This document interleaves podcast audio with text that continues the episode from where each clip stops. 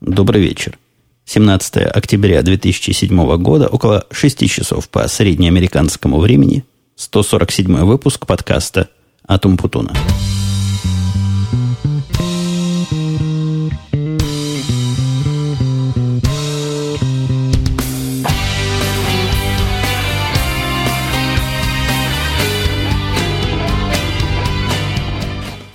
Честно говоря, хотя сказал, что 17 число во дворе, но вряд ли я успею сегодня выложить этот выпуск. Терзают некие смутные сомнения. Тут куча работы навалилась, и вот полчасика буквально выдалось с вами поговорить, так что я постараюсь быть покороче, поживее и выражать свои мысли лаконичнее, чем я это делаю всегда, хотя не уверен, что у меня это получится. Но сегодня настроение у меня самое что ни есть замечательное, потому что смог я вчера сделать главное событие для себя этой недели, а именно строго и непокобелимо отказался от совещаний утренних. Эти утренние совещания доставали меня, как вы помните, я жаловался вам на протяжении, наверное, последних двух-трех выпусков. Самое обидное, что толку от них технически никакого не было. И я там сидел просто как обезьянка и говорил «да-да, все работает», а потом был абсолютно пассивным участником всего этого процесса, где участники из другой технической области, не такой, из которой я. То есть они для меня поставщики данных, я для них кастомер, то есть заказчик. И почему я должен на их внутренних тусовках принимать такое раннее и неприятное участие, мне непонятно было. Вот я такое письмо отписал, сказал, что нечего мне там делать. Конечно, руководитель этого проекта очень расстроился, даже, по-моему, обиделся, побежал моему начальству жаловаться, но начальник мой меня поддержал – поддержал, потому что я его подготовил к этому факту. Я сначала с ним посоветовался, сказал, ну не могу я больше ложиться в 4 часа, а просыпаться в 8 на это совещание. Никаких сил уже нет. Годы уже не те, надо мне хотя бы 6-7 часов в день спать. Тут меня прервало мое плавное изложение жена, позвонила из спортивного центра, попросила забрать через часок всю эту компанию.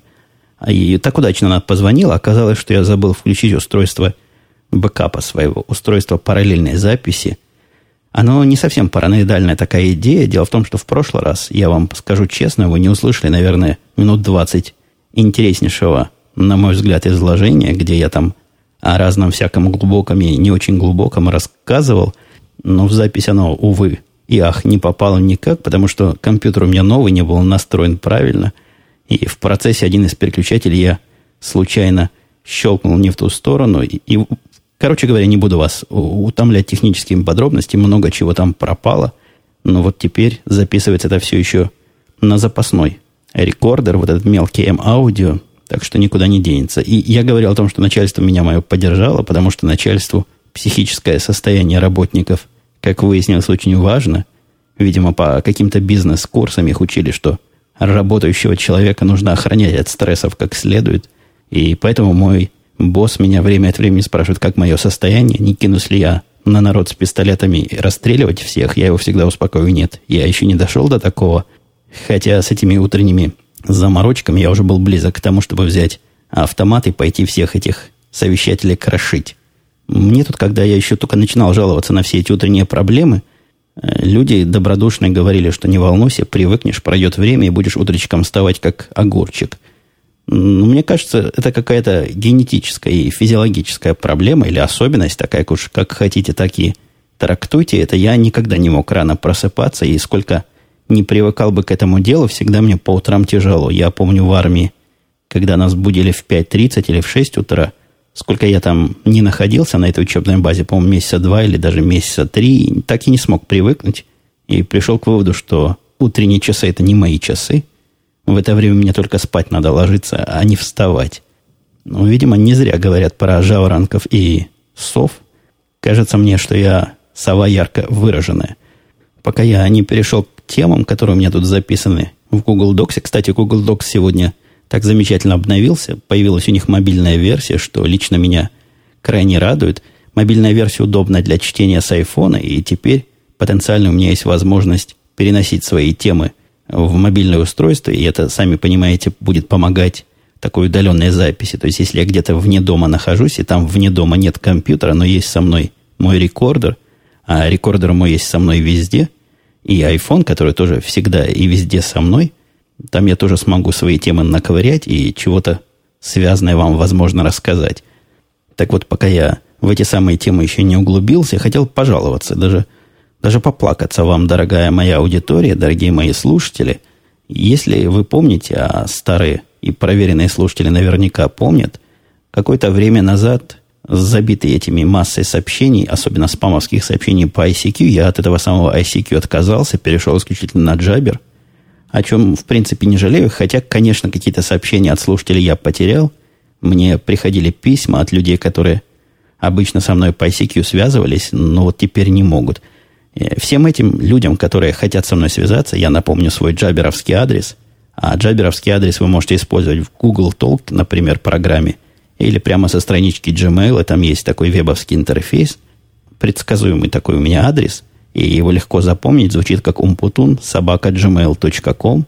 Вот через эту штуку вы со мной можете связываться в любое время, когда я там доступен. Когда я недоступен, я обычно пишу «занят, работаю», или «занят, думаю», или просто «в пути», или «не беспокоить». Ну, я прошу вас быть по возможности внимательным к моему статусу, потому что если вы будете со мной пытаться связаться во время активной работы или совещания, я просто не смогу вам никак ответить. Так вот, пожаловаться я хотел на то, что и Джабер становится ICQ-подобным мусорным таким протоколом, то есть не сам протокол, протокол-то он сам по себе технически нормальный, это с техникой не связано. Это связано с головой, и с логикой, и с психикой людей, которые пишут мне сообщения странного характера. Хотя есть очень простой способ. Как только мне человек пишет «Привет, как дела?», мне сразу закрадывается подозрение, тот ли это человек, с которым я хочу поговорить, потому что вопрос «как дела?» по джаберу, мне кажется, не очень принято задавать. Ну, что на этот вопрос можно ответить? Нормально, я всегда отвечаю. Наиболее настойчивые иностранные спрашивают, а как это нормально? Я на это пишу, как, как обычно, так же, как были вчера. Но некоторые тоже не унимаются, интересуются, хорошо ли или плохо ли, хотя зачем им знать, какие у меня дела, и задавать такие общие вопросы я не очень понимаю. Но обычно после этого следуют какие-то пустопорожние разговоры, и я для себя уже рефлекс вырабатываю, стараться обходить людей, которые вот таким вот образом начинают джаберовский разговор. Сразу с места в карьер, необычно для последних выпусков, я перейду к, воп- к вопросам, не к вопросам, к одному комментарию слушатель Парадонадо. Уж Парадонадо, извини, ник у тебя такой сходу и без пол-литра не произнесешь.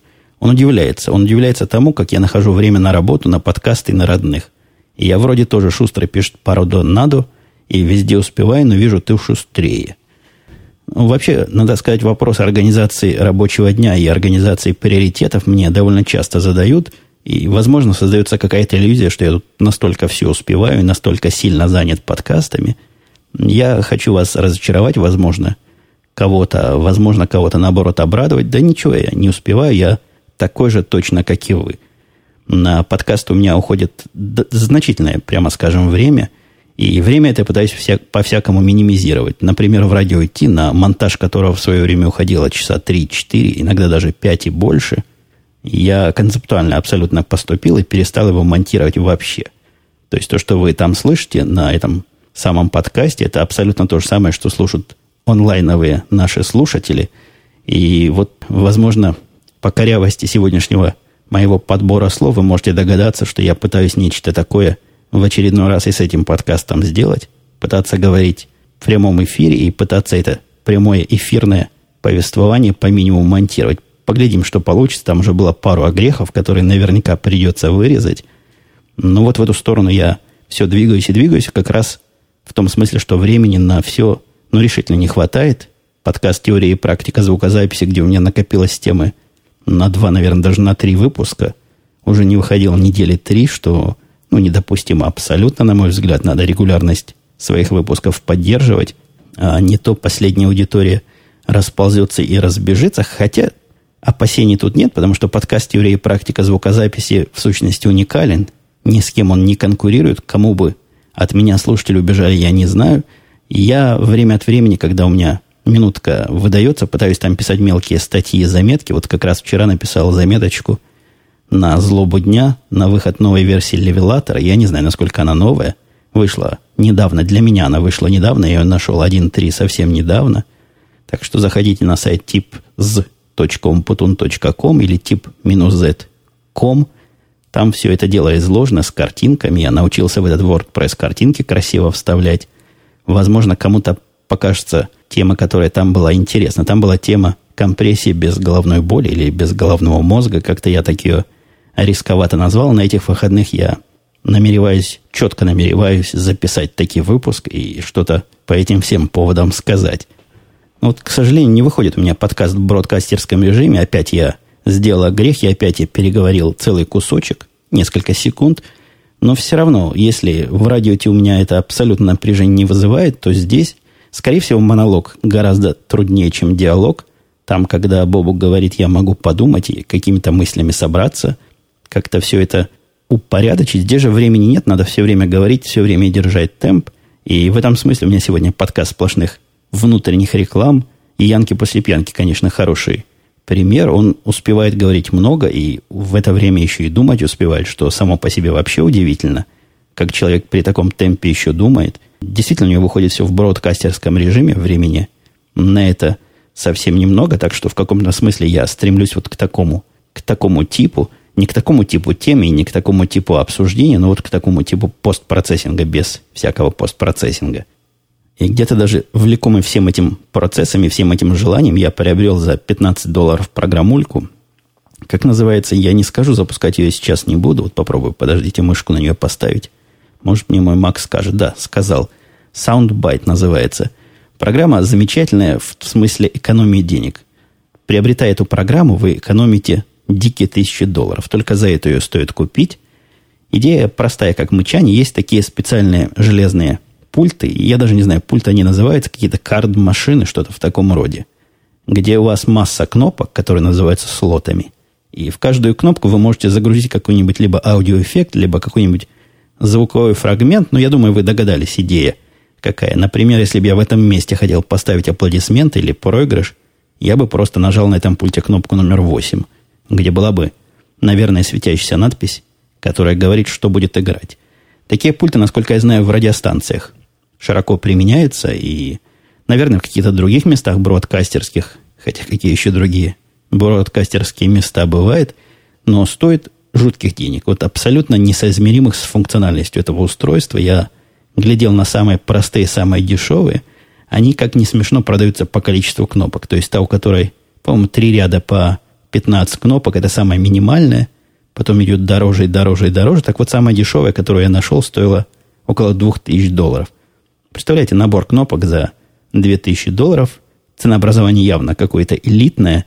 И поэтому мне сразу пришла в голову мысль написать такую программку с такими кнопками и вот в процессе оживлять свое повествование, вставлять чего-то в живой эфир, в настоящий.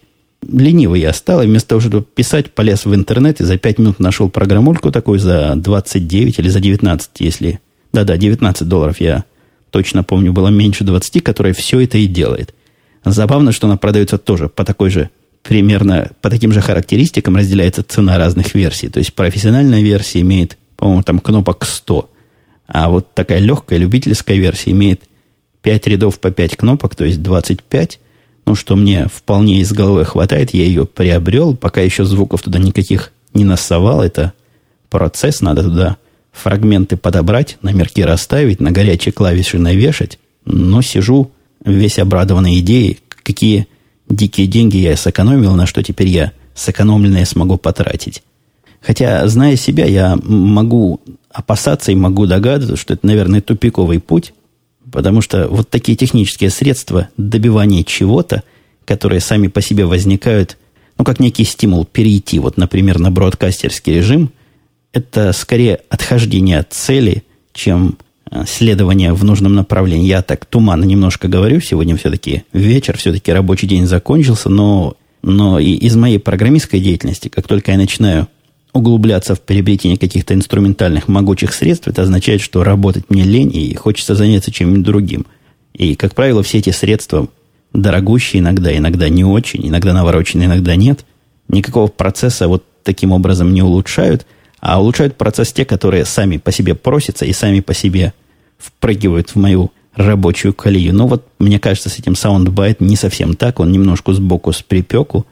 И насколько я буду его использовать, да вообще, насколько он нужен в этом подкасте нам эффект, это вопрос, конечно, интересный. Вот в радио Ти, возможно, это понадобится, и даже я почти уверен, что понадобится.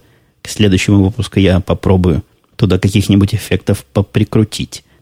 Но вот теперь из таких технических заморочек моих внутренних бродкастерско-подкастерских я перейду в определенном смысле к философской теме. Тема простая. Тема простая заключается в том, что 1400 минут, я вам тоже уже жаловался, которые я оплачиваю сами из своего кармана на своем собственном айфоне, мне на месяц не хватает. Ну, не то, что я болтун такой, но вот по айфону я провожу много совещаний, либо находясь во дворе куря, либо находясь в машине, либо еще где-то очень удобно. iPhone как телефон, я им пользуюсь широко и не ограничиваю себя ни в чем. В результате под конец месяца у меня там уже набегают большие цифры, цифры в больших минутах, и в прошлом месяце, последние два дня я не дорассчитал и старался вообще не говорить по нему. Ну, никуда это, конечно, не годится. Ограничивать себя в таких вещах – это занятие нездоровое, поэтому я решил пойти концептуально – но самый концептуальный подход, конечно, было бы взять работу, чтобы она оплатила мне iPhone неограниченный, но такого у нас сделать нельзя. Ну, не положено. Есть там свои стандарты, и по своим стандартам всем, кому надо много и долго разговаривать, можно купить BlackBerry. BlackBerry, я думаю, некие мои технические слушатели знают, что это такой телефон с клавиатуркой, с большим экраном, по которому можно и говорить, и почту читать, и календари смотреть.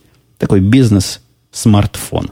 И есть у них несколько моделей. Я себе выбрал самую маленькую в том смысле, что чем меньше, тем лучше, на мой взгляд. Большой телефон в виде айфона у меня уже есть. Зачем мне еще один? А при том, вы понимаете, мне придется их два с собой таскать. Ну, что я буду обвешенный всем этим хозяйством ходить. Поэтому выбрал самый-самый мелкий BlackBerry, по-моему, то ли Pearl, то ли еще то ли Pearl, как-то вот так называется.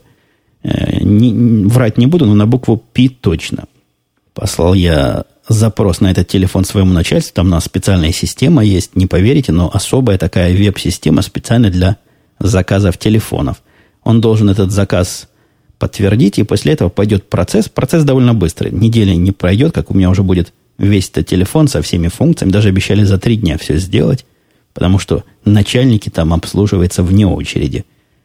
Тут начались вот эти самые философские расхождения. Мне начальник написал, что крайне не рекомендует покупать этот телефон, потому что клавиатура у него какая-то там с умом особым, буквы как-то сама корректирует, слова сама дописывает, и поэтому мне будет с ней неудобно работать. Вот у него такая же. Он говорит, да, он, конечно, маленький и легкий, но клавиатурой пользоваться невозможно. И я ему попытался в ответном письме аккуратненько, не могу сказать, ну, мое дело, я телефон ношу, не ты, чего тебе? И я ему написал, что мне, собственно, вся эта клавиатурная головная боль совершенно не интересует, потому что писать я на нем точно почты не буду. Нет такого места, где у меня не было компьютера, и хотелось бы срочно написать. Но если придется разок написать, то и на любой клавиатуре мне этот разок получится написать. Он говорит, нет, но если ты берешь хорошее, так уже лучшее. И вдруг тебе эта функция понадобится. И, и тут я понял, это разница философии. Это не вопрос того, что он не хочет, чтобы я этот перл купил, а хочет, чтобы я купил курв. Он меня курву некую советовал купить, которая гораздо крупнее и гораздо менее привлекателен внешне. Такой очень уже бизнес-телефон. А действительно философская разница. Он считает, что если покупаешь устройство, которое делает все, что тебе надо, еще плюс что-то, то вот это плюс что-то тоже должно работать замечательно, и все функции, которые тебе в жизни не понадобятся, мне они в жизни не понадобятся, должны работать, раз ты за них заплатил. И я с ним долго разговаривал и попытался ему на аналогиях объяснить разницу между виндузятниками и линуксоидами, где в Windows народ ставит, что попало, миллионы каких-то шарварных и фриварных программ, которыми пользоваться не будут, и линуксоидов, которые имеют только то, что надо, а, а что не надо, придумывают, как сделать из того, что надо. Короче говоря, убедила его вот этой своей аналогией. Он сказал, покупай, что хочешь, не, не бери в голову, не буду я тебе советовать но я свой, вот у него такой же, он будет менять. Ему понятно, почему он меняет. Ему действительно надо много набирать, он много путешествует, много ездит. Большая часть его работы заключается в написании различных имейлов. Но у меня не тот случай. Я, к счастью, езжу не так далеко, не так много. А если я когда-нибудь вдруг стану ездить тоже так много, ну, тогда и будем думать о решении проблемы. Зачем нам решать сразу все проблемы мировые? Будем их решать последовательно в порядке поступления. И еще одна из забавности такой около рабочих. Было у нас недавно совещание, маленькое такое совещание в каком-то фильме. Мальчик, по-моему, говорил родителям, у нас маленькое родительское собрание будет, ты, я и учительница. Вот у нас было такое маленькое совещание, я мой начальник и еще один парень из нашего центрального офиса, парень из наших, из поляков и славян, то есть русскоязычный, я хочу сказать, парень. И начальник наш спросил его вопрос, ну, совершенно, на мой взгляд, простой и незамысловатый. Речь шла совсем не о проекте вот этого парня, который, в общем, нормальный паренек, вполне контактный, а о проекте какой-то женщины, тоже нашей русской тетки, которая где-то там рядом с ним, как мы подозревали, в офисе работает. Так вот, начальник наш спросил, а какие, скажи, у тебя отношения с этой, по-моему, Лидией ее звали. Он так запнулся на секунду и говорит, мы с ней просто друзья. И я тут от хохота меня свернуло и под стол э, затащило, но явно не о личных отношениях шел вопрос, друзья они там или, не дай бог, любовники – а вопрос о иерархических отношениях, является он ее подчиненным или она его подчиненным. Но мой начальник, он человек битый и, и тертый. Без смешинки в голосе он спросил, нет, нет, я не совсем то имел в виду. Какая у вас иерархическая подчин, подчиненность друг к другу? Ну, тот тоже не смущаясь сказал, мы оба начальники мелкие, одного примерно уровня, никто никем руководит, но в то же время они с этой Лидией друзья, что меня – наводит на некое подозрение. Просто ли они друзья или там нечто большее? Опять прогая вопрос, Александр, который на О, вы, наверное, слушатели, знаете уже такого комментатора, он время от времени комментирует, и я время от времени его вопросы зачитываю. Он спрашивал, по-моему, к позапрошлому или к прошлому подкасту, два вопроса задавал. Какие ваши любимые сорта кофе? Сам являюсь поклонником этого чудного напитка. Мне трудно этот вопрос сказать. В кофе я небольшой гурман, то есть я скорее такой тра- традиционалист. Я в свое время нашел себе сорт Java, и к стыду своему я не знаю, Java это сорт или это какой-то тип, но вот я знаю, как эта упаковка выглядит, и жена мне эту упаковку всегда покупала, и кофе этот я пил ну, с огромным удовольствием, считал вполне приличным и хорошим, а вот в последнее время, когда мальчик стал приносить различные кофе, я попросил его экспериментировать, брать там разное, что ему дают. Я напомню, он у меня в Старбаксе работает, там им положено каждую неделю упаковка кофе. И в этот раз он принес мне совершенно чудный кофе, называется то ли Суматра, по-моему, Суматра называется, или Суматранский. Вот какая-то какое такое название, супер крепкий написано. И это, это действительно небо и земля по сравнению с той Java, что я пил. То есть, если Java я выпиваю два, две чашечки, и у меня после этих двух чашечек только в голове проясняется, то вот этого суматранского кофе после первого глотка начинается мозговая деятельность резкая. То ли там кофеина больше, то ли какие-то другие полезные и правильные для моего мозга ингредиенты присутствуют, что просто я от этого кофе в восторге и буду в следующий раз ему велеть именно такой и приволакивать домой. Что же касается второго вопроса, Александр, он спросил, если возможно в нескольких словах, изложите, пожалуйста, основные критерии хорошести и плохости программистов для вас. Я, я этот вопрос освещал уже с разных боков многократно – и пришел к выводу, что нет у меня никаких особых критериев. То есть такого магического заклинания и магического теста у меня никакого нет. Для меня главное, чтобы человек был умный.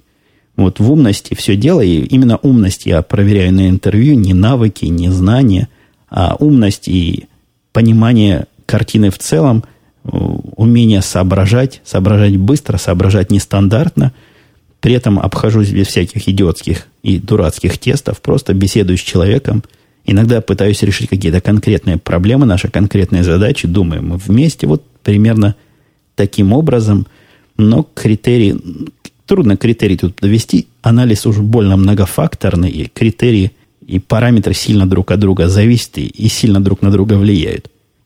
Сегодня у нас повернуты на вопросах и комментариях выпуск. Ну, ничего, бывают подкастеры, которые исключительно на этом и строят свои подкасты, так что дайте и мне немножко на вопросах посидеть. Это темы легкие, темы, которые не требуют, в общем, никакой особой подготовки. Взял вопрос, придумал ответ и артикулирую его вербально, говори его, то бишь вслух. Анонимные слушатели, не только анонимные, тут было еще несколько вполне э, называемых слушателей, но анонимный был первый, поэтому вот он попал вопрос от именно от него. Спрашивают, почему выбор пал именно на iMac, а не на Mac Pro. По деньгам одно и то же, а Cinema дисплей так есть. Ответ ему было бы интересно слушать в радио идти, но это не совсем к радио идти вопрос. Это вопрос, опять же, философский, ограничительский самого себя. Во-первых, Mac Pro и iMac по деньгам сильно не одно и то же. И если брать максимальную конфигурацию, чего я обычно и делаю, я взял самый навороченный iMac, то Mac Pro был бы заметно дешевле, простите, заметно дороже. Это раз. Во-вторых, да не надо мне особо Mac Pro сейчас, потому что есть у меня в подвале совершенно настоящий, огромный, сильно гудящий сервер, настолько сильно гудящий, что даже в процессе записи мне иногда приходит мысль спуститься в подвал и потушить его. Он гудит так сильно, что он прямо подо мной находится, вот в этом месте подвала, что его даже слышно немножко в комнате. Но никогда у меня не хватает терпения пойти туда и выключать сервера дела нездоровое. Так что мне нужен компьютер для работы, для разработки. И на этом компьютере вполне достаточно вот тех характеристик, которые на iMac есть, это раз. Во-вторых, ну, два дисплея больших, согласитесь, это как минимум в два раза лучше, чем большой один дисплей, поэтому взять компьютер, где в комплекте идет еще и дисплей, это, конечно, приятно.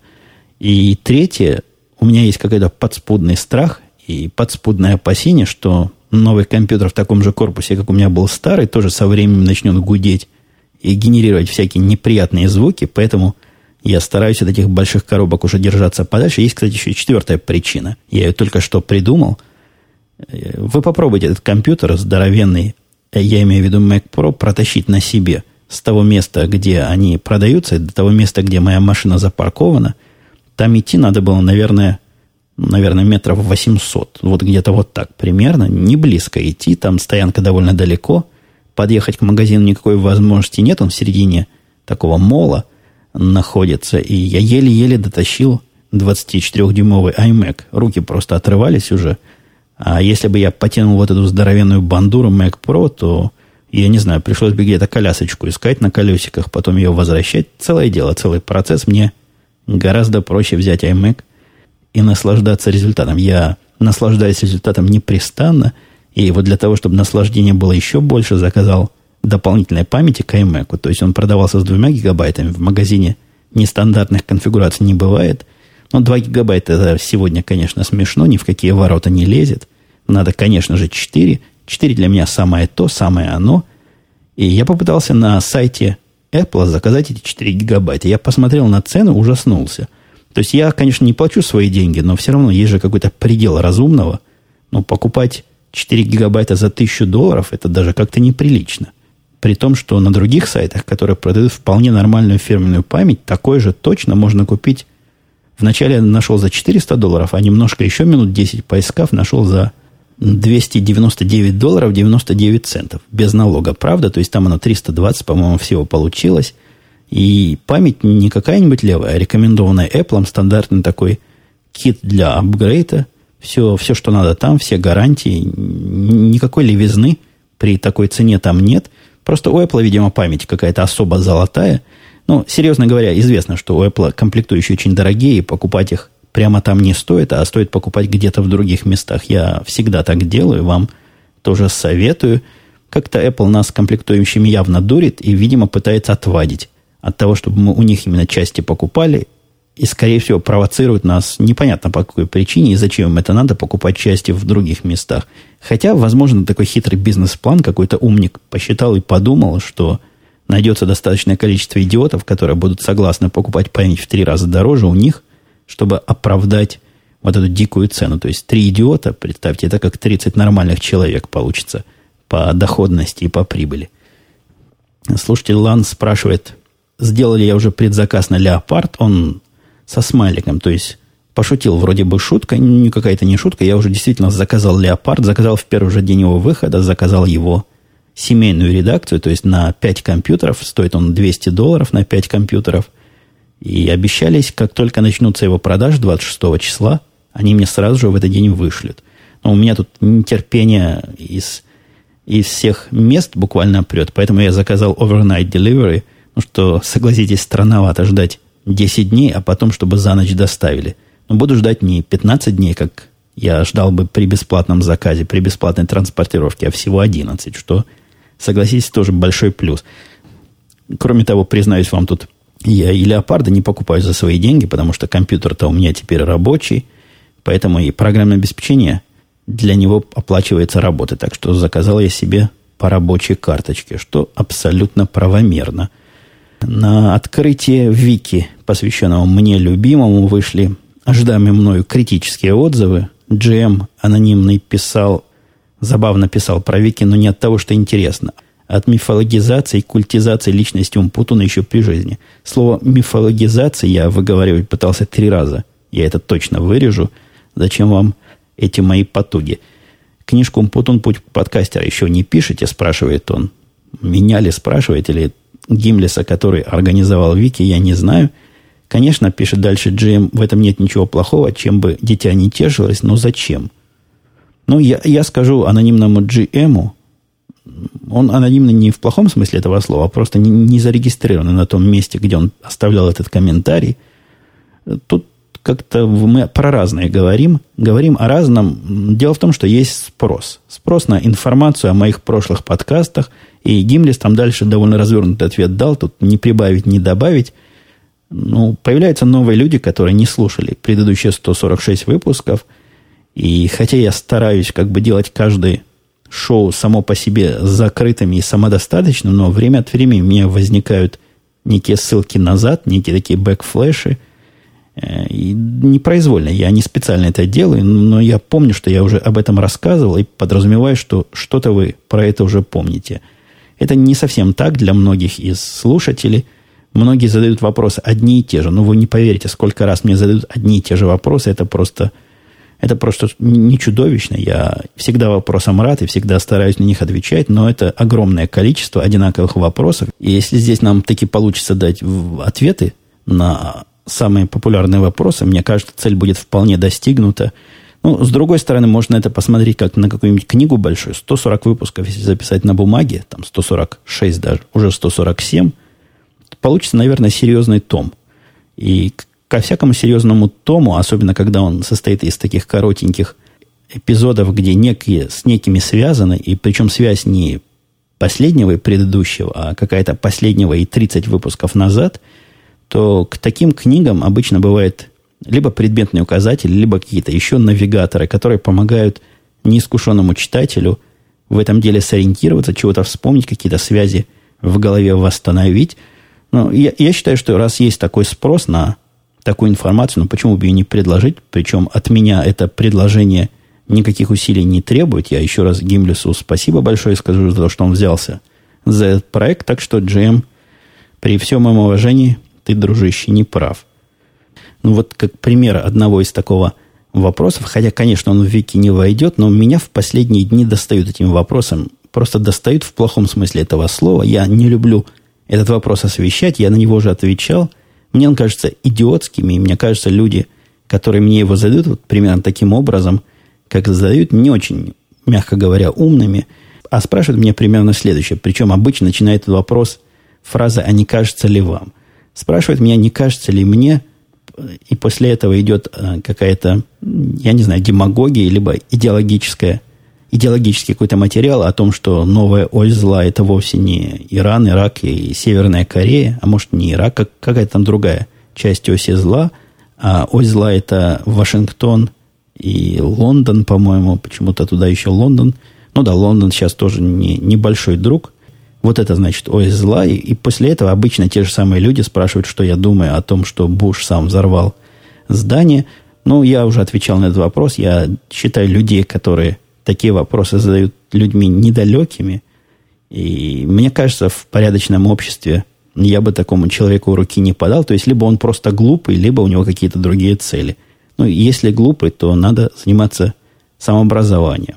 Есть масса открытых материалов, надо думать головой, надо куда-то эту голову прилагать, а не только ей жевать. Есть, есть все, что хотите. Если вы хотите найти ответы на вопросы, мне там задавали и про самолеты, которые не должны были взорваться, и про металл, который не должен был расплавиться. Нашли большого эксперта. Ну, поищите в интернете. Интернет, он велик. Найдите официальный материал, найдите официальные отчеты. И не несите этой всякой идиотской, ну, совершенно, на мой взгляд, идиотской и поверхностной ерунды, причем с чужих слов, и просто веря в то, что, видимо, приятно верится и как-то делает вашу жизнь, не вашу, а жизнь тех, кто спрашивает, счастливее такой у меня немножко политический сегодня экивок. Я особо политикой в этом подкасте не заморачиваюсь. Но вы уж простите меня разок. Уж сильно достали вопросы вот таких малограмотных экземпляров. Смотрю, чем бы сегодня положительным завершить выпуск. Вроде бы по времени уже пора и завершать. Ничего особо положительного не нахожу. Я просто еще раз напомню, что через пару дней, в субботу у нас очередная запись подкаста «Радио Ти». Приходите на сайт radio-t.com. Это, можно сказать, вполне дружественный подкаст моему еженедельному шоу. Там я тоже принимаю участие с замечательным коллегой Бобуком, известным в широких кругах. Там у нас всякое разное есть. Не буду сильно углубляться. На радио-тиком в разделе информации все, что вам надо по, по этому поводу, и все, что вы хотели бы узнать и спросить, там, видимо, будут ответы. Ну вот на этой саморекламной ноте я сегодняшний выпуск завершаю. Мы услышимся с вами на следующей неделе. Я постараюсь, как и в этот раз, выйти в свой урочный день. Видите, я в среду. Видите, в этот раз мне удалось в среду, либо в четверг выйти, что достойно, мне кажется, всяческого поощрения и даже где-то оглаживания. Ну, действительно, на этом все. Пока. До следующей недели.